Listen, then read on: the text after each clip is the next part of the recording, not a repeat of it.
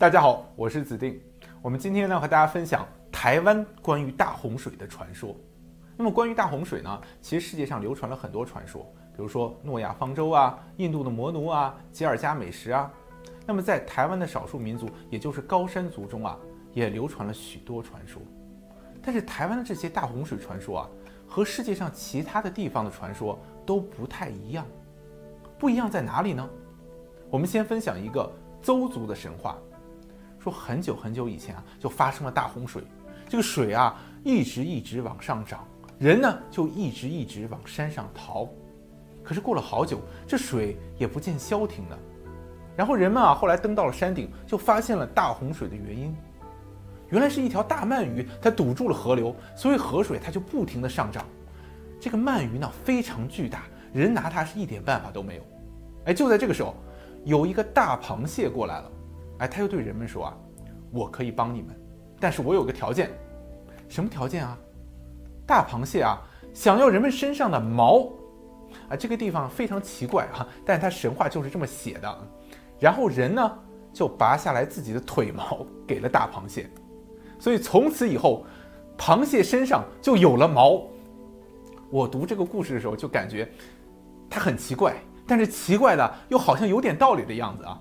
其实我们仔细一想，说螃蟹有毛这个事情啊，是很奇怪。你看，螃蟹钳子上有毛，腿上也有毛。但你看海里的这些鱼啊、虾啊，包括乌龟啊，有鳞片、有须、有壳啊，这都是正常的。但是都没有毛啊！啊，你说螃蟹要毛是干啥的？北极熊需要毛是用来御寒，螃蟹要这个毛是为了什么呢？啊，目前的很多生物学家其实也无法从进化论的角度来解释螃蟹为什么有毛，但是根据台湾的这个邹族神话啊，这个螃蟹的毛其实就是从人的身上要来的。我们今天呢，就是跟大家分享一个故事吧。啊，不管怎么说，反正螃蟹要来了毛啊，身上长了毛，然后呢就去找大鳗鱼去了。螃蟹这个时候拿起自己的钳子，然后就这么一夹大鳗鱼的肚子，啊，大鳗鱼一个翻身啊，就把河水的出口给让开了。洪水啊，就哗哗哗哗的全流走了，从此天下太平。那么大洪水和大鳗鱼的故事啊，它在台湾这个洪水神话中，它是经常出现的。就比如说，还有一个族叫卡纳卡纳富族人，他们的神话也是这么说的，也是说吧，一个大鳗鱼把河给堵住了，然后造成了大洪水。但是这个时候出现的不是大螃蟹，而是一个野猪。啊，因为当时人类和很多动物啊都困到了山顶，但是这个大洪水啊很久也不消退。这个时候啊，野猪自告奋勇就说了：“让我去击败鳗鱼吧，但是呢，我有个条件，啊，我这次去可能有去无回了。你们人类啊，以后要让我的后代永远都有食物吃。”然后呢，这个卡纳卡纳富族人他们就答应了。野猪应声跳入河中，啊，和巨鳗搏斗起来。最后呢，野猪咬断了鳗鱼的身体，洪水终于开始退去，但是很可惜啊，野猪也一起被洪水给冲走了。这其实啊是一个有点悲伤的故事啊。我们看野猪，它要求人类说：“你们要永远的养育我的后代。”人类确实这么做了。你看，把家猪给养起来，天天给他们食物吃。但是养家猪的最终目的啊，却是为了吃掉它们啊，吃猪肉。我要是卡纳卡纳富族人的话。我就永远不吃猪肉了。那么高雄县桃园乡的布农族神话，他是这么说的：说有条大蛇堵住了河流啊，造成了大洪水，人们啊就带着一雄一雌的生物逃到玉山上。哎，这一点呢就有点和诺亚方舟比较像。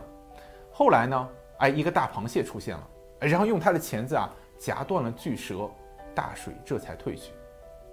所以我们看大鳗鱼在台湾别的神话里，它就有可能变成大蛇，哎，这是可以理解的，因为鳗鱼和蛇它长得很像嘛，特别是又那么巨大，你是分不清它是大蛇还是大鳗鱼，呃，可以理解。那我们再讲一个阿美族的神话，这马兰社阿美族的洪水神话，它是这么说的：说古时候啊发生大洪水，所有的生物啊几乎全死光了，就只剩下两个女的，一个男的。这两个女呢，她们是姐妹，然后她们三个人呢就逃跑到山上去了。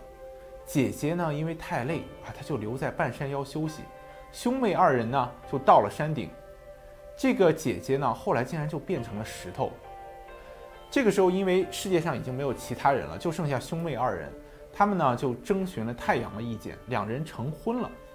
没想到结婚以后呢，生下来两个怪物，然后他们就把这两个东西啊扔到河里。据说呢，一个就变成了鱼，一个呢就成为了螃蟹的祖先。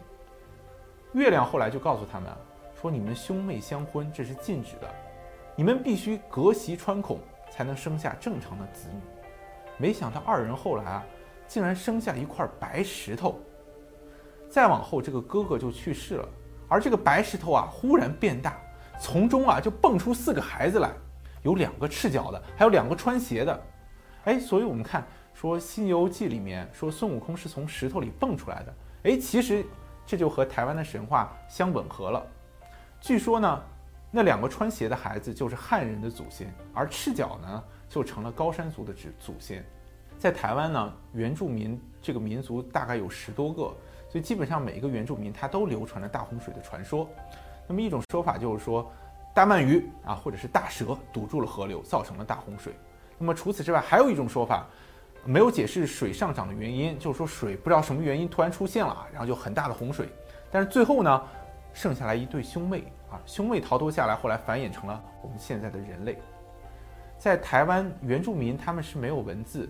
都是以口耳相传的方式把神话传递下去的，在口耳相传的过程中，难免就会有地区差异。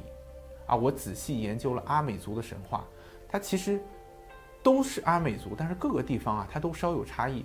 有的神话是说啊，是神明啊带着一对兄妹来到了山上，躲开了大洪水；有的啊是说坐着船或者抓着一个什么东西漂流啊，躲过了大洪水。但是最后的核心都是一样的。就是在阿美族神话里啊，最后只是存活了一对兄妹，兄妹啊繁衍后代，有了今天的人类。这一点啊，其实就和我们中国西南地区的很多神话很像。就比如说在苗族神话里，它也是出现了大洪水，最后也是一对兄妹幸存了下来。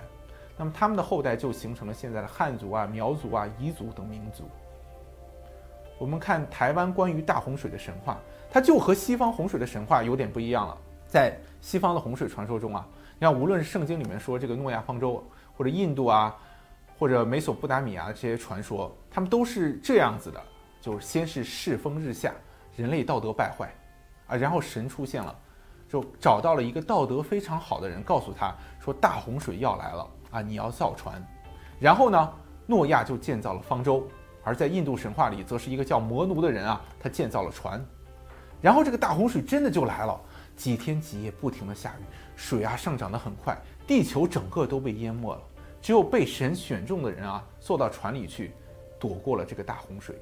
但是我们看台湾的这个传说，哎，它就和西方印度的神话不一样啊。首先呢，就是很少提到神；第二点呢，就是绝大多数都没有提到船，就不需要造船。大洪水来了，就直接往高山上走就行了。这又是为什么呢？台湾啊，其实是一个非常非常特殊的地方，因为整个台湾岛它面积不大，只有三点六万平方公里，就在世界上的岛屿来说都排不上什么号的，在全亚洲也只是第十大岛屿。但是台湾岛非常特别，它有着非常多的高山。台湾最高峰玉山的主峰有多高？三千九百多米，这是一个什么概念呢？就是全日本的最高峰富士山才三千七百多米，比玉峰还要低。而英国所在大不列颠岛上最高峰啊，竟然只有一千二百多米。但是台湾岛虽然不大，高山很多啊，光是三千米以上的高峰就超过十座。做个假设啊，假如史前大洪水是真实的，那么按照圣经里描述的也好啊，吉尔加美什的描述也好，印第安的神话描述也好，它绝对不是一场普通的洪涝灾害，而是高达几百米甚至上千米的大洪水，一夜之间啊吞没了地球。可是我们看西方记载大洪水的这些地方，像圣经里面说的以色列、吉尔加美什所在伊拉克，包括印度的恒河流域，这里那都是平原地带，就海拔顶多几十米。这么大的洪水到的时候，你根本就没有地方逃，逃生就只有一个办法，就是造一艘船，一个方舟，然后你漂在水上。所以在神话里面都是神告诉人说你要去造一个船或者造一个方舟。可是，在台湾就不一样了。台湾有着如此多的高山，就是你大洪水来了，你不需要造船，你只需要往山上跑就可以了。所以在台湾各地的洪水神话中，大家都是往山上跑的。